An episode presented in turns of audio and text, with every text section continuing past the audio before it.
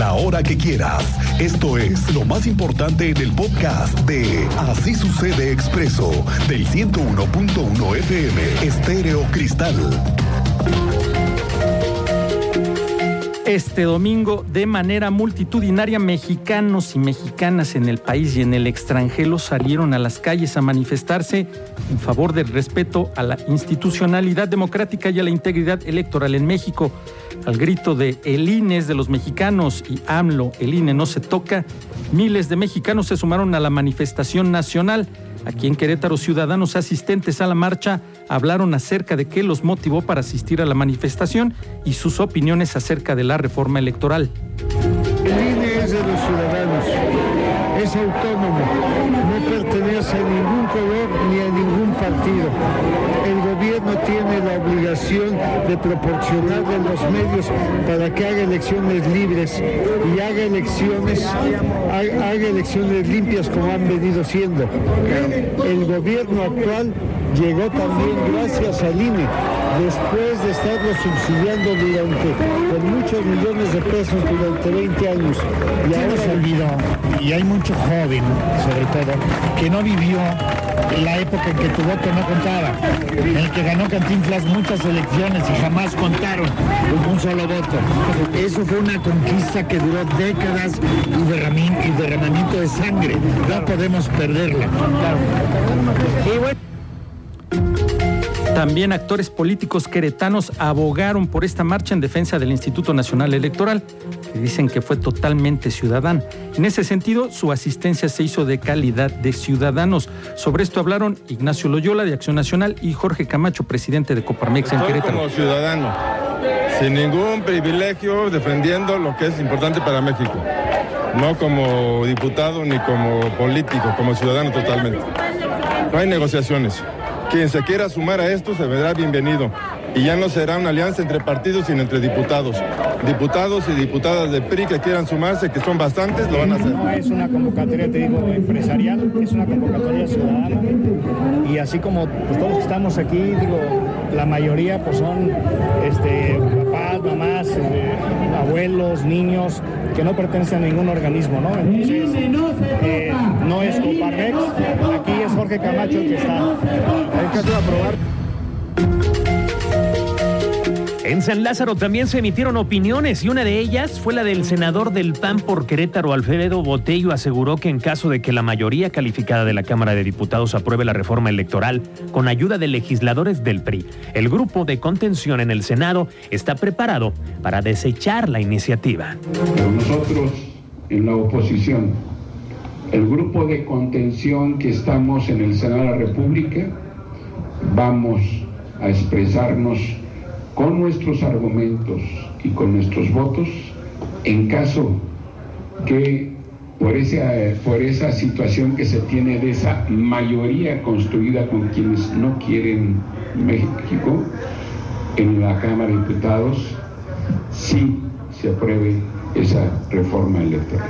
Pero les quiero decir que además advierto que puede haber algo de simulación y de show de parte del presidente y su partido. Por su parte, el diputado del PRI, Paul Hospital Carrera, explicó que el cambio de nombre del INE a Instituto Nacional Electoral y de Consultas es un tema de forma y no de fondo, ya que dijo son las actividades que hoy viene realizando. El vocero nacional del PRI señaló que un triunfo de la oposición fue el financiamiento a todos los partidos y la creación de los plurinominales. Agregó que en un punto preocupante más es la elección de los consejeros del INE a través de una consulta. Finalmente, el diputado local, vocero nacional del PRI, Paul Hospital Carrera, dejó en claro que esta reforma electoral se trata únicamente de garantizar las elecciones del 2024 para el partido Morena.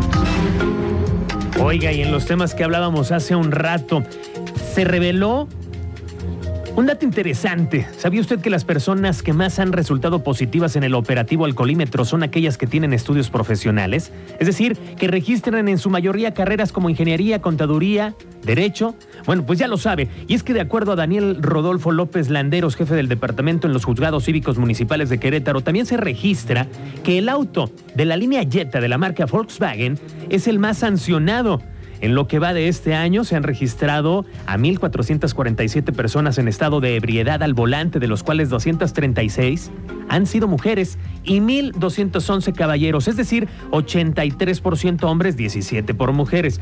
Al corte de noviembre se habían instalado 256 dispositivos. Las edades principales de los infractores rondan entre los 39 y 45 años. Mire, con 553 personas, seguido de los 18 a 29 años con 466 conductores. Las zonas donde más personas han resultado positivo son Centro Histórico, Félix Osores y la delegación Felipe Carrillo Puerto, con multas que van de los 5.076 pesos a los 24.055 pesos, que por cierto es el máximo que se ha pagado este año. ¿eh? De acuerdo a las autoridades, se han levantado 321 multas que han dejado un ingreso de 1.051.000 pesos al municipio y han sido enviados 1.350 vehículos al corralón. Y tenemos... Eh pues sí, profesiones que se han caracterizado por, por la recurrencia. Entre ellos tenemos ingenieros, contadores, abogados, eh, son los de, mayor incidencia. Y curiosamente también te puedo decir que los vehículos de mayor eh, presencia es, es un vehículo marca Volkswagen, Jetta, son los que mayormente nos, nos llegan ahí a, a los filtros. ¿Sabía usted que desde el inicio de los trabajos en Paseo 5 de febrero, esto hace un par de meses, se han aplicado más de 400 infracciones? Pues tiene el dato. Buenas tardes, Alejandro Payán, bienvenido. Tú tienes todos los detalles, te escuchamos. ¿Qué tal, Rodrigo? Muy buenas tardes. Efectivamente, como lo comentas, desde el inicio de los trabajos de la obra de Paseo 5 de febrero, la Secretaría de Movilidad de la capital ha aplicado un total de 433 infracciones, ya sea en avenida o en las inmediaciones por motivos como omitir las indicaciones de los oficiales de movilidad, hablar por teléfono al conducir, hacer uso de lugares con señalética restrictiva y vehículos estacionados sobre la acera o guarnición amarilla. Esto lo explicó el secretario de Movilidad en la capital, Rodrigo Vega Mestre. ¿Te parece bien, Rodrigo? Vamos a escuchar la explicación y continuamos dando más detalles acerca de estas multas. Y eh, también recibimos algunas quejas de vehículos, trailers estacionados en la zona de, de, Carrillo, eh, también en la zona industrial, que hacen tiempo en lo que le reciben la mercancía de todas las empresas y están estacionados o estorbando. Entonces también desde hace, desde esta semana empezamos ese, ese, ese, ese trabajo de estar todos los días alrededor de la obra peinando también la zona para encontrar a estos vehículos que se encuentran estacionados a veces en doble fila, a veces interrumpiendo algún, algún carril de, circulación, sobre todo trailers que van, que van a la zona industrial. Vayan. Así es, y es que déjame eh, comentarte, Rodrigo, que durante la primera etapa de la obra, mientras había un fluidez en los carriles centrales, se aplicaron 352 infracciones y ya para la segunda etapa, con el cierre de los carriles, se han aplicado 71 multas. Indicó que están aplicando también un reglamento con los motociclistas, ya que muchos se van metiendo entre los vehículos en marcha, incluso cruzan por algún camellón o se suben a la banqueta. Esto pues ante la desesperación de no poder avanzar en algunos tramos de esta obra. Así la noticia acerca de pues estas infracciones que se siguen aplicando y se seguirán aplicando a lo largo de los trabajos del 5 de febrero, Rodrigo. Gracias, Payán.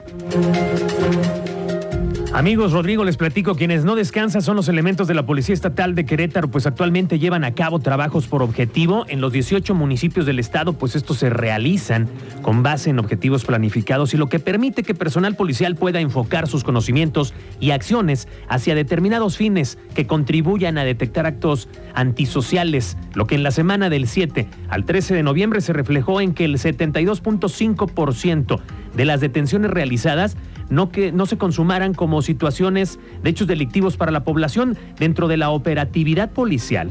Se iniciaron 62 carpetas de investigación por parte de los oficiales y también se detuvo a 71 personas por su presunta responsabilidad en la comisión de algún delito, en tanto 560 se presentaron ante el juez cívico al incurrir en faltas administrativas. Además, elementos policiales recuperaron 34 automóviles que contaban con una carpeta de investigación abierta por robo, por lo que fueron remitidos ante las autoridades correspondientes a fin de iniciar con los trámites para devolverlos a sus propietarios. Mientras tanto, la semana pasada le dimos a conocer la nueva modalidad de acceso a la máxima casa de estudios, tanto para estudiantes, académicos, empleados administrativos y personas ajenas a la institución, pues ya arrancó el programa de control de acceso a los diversos campus de la UAC en toda la entidad, como una medida de seguridad interna de la máxima casa de estudios, informó la rectora Teresa García Gasca. Y bueno, pues esto estará eh, avanzando paulatinamente en toda la universidad hasta que contemos con el 100% de espacios eh, ya con el control de accesos implementado, echado a andar y que pues esto, recordar, es parte de, la, de las estrategias de seguridad que nuestra universidad ha implementado justamente pues por la situación de inseguridad que tenemos en los alrededores.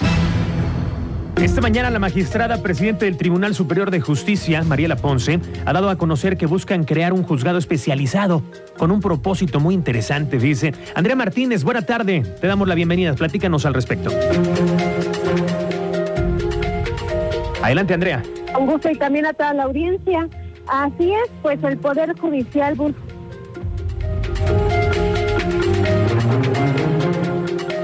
Tenemos un poco de problemas con la comunicación con Andrea. Vamos a tratar de recuperarla para que nos platique al respecto, mi querido Rodrigo.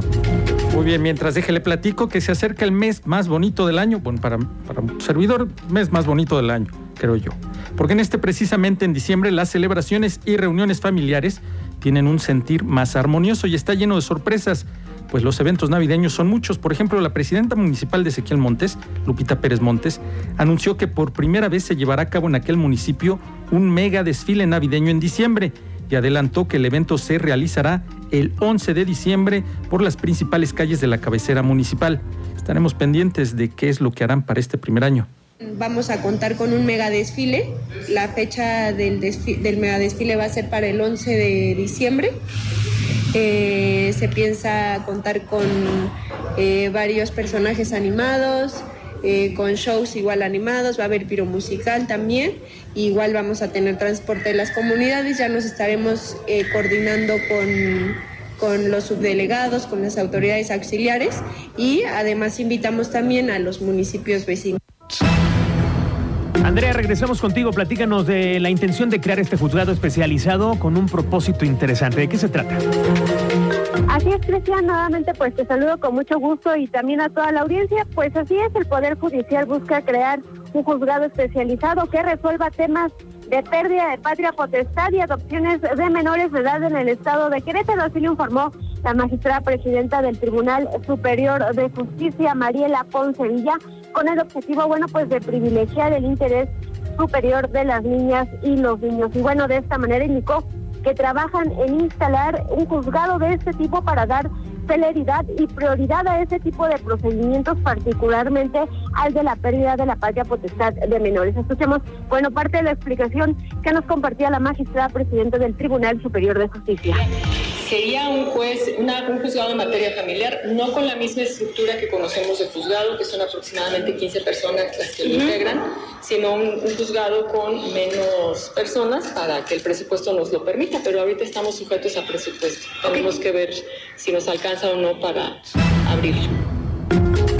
Bueno, Ponce Villa aclaró que pues eh, no se tiene una carga de trabajo mayor en estos procedimientos, pero sí en materia familiar y por ende, eh, bueno, pues un procedimiento de patria potestad se diluye entre todo el trabajo que tiene un juzgado familiar. Finalmente, bueno, la titular del Poder Judicial sostuvo que la instalación de este juzgado especializado que se contempla con un esquema de cinco personas, un juez, un secretario de acuerdos, un proyectista y dos acordistas, bueno, pues dependerá del presupuesto que les apruebe el Congreso del Estado para el próximo año. Esta fue la información, Cristian. Interesante proyecto. Gracias, Andrea. Excelente reporte.